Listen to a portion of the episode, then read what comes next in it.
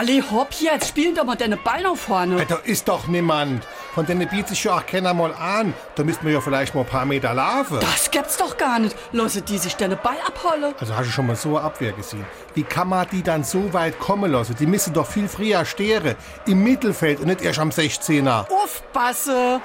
Oh leck, oh leck. Was die sich da wieder halt für ein Misch zusammenspiele, das geht auf keinen Kuhhaut. SR3. Warum wir so reden. Wie man schwätze. Tiere spielen in Redensarten eine wichtige Rolle. Mal werden Perlen vor die Säue geworfen, dann steht einer wie de Ochs vorm Berg oder es wird der Bock zum Gärtner gemacht. Die Kuh findet sich in besonders vielen Redewendungen wieder. Besonders interessant ist die Redensart von der Kuhhaut. Sie hat ihren Ursprung im Mittelalter und wird im 13. Jahrhundert erstmals schriftlich erwähnt. Gemeint ist die Kuhhaut als Schreibfläche. Normalerweise wurden Kalbs- oder Schafshäute wie Pergament zum Beschriften genutzt.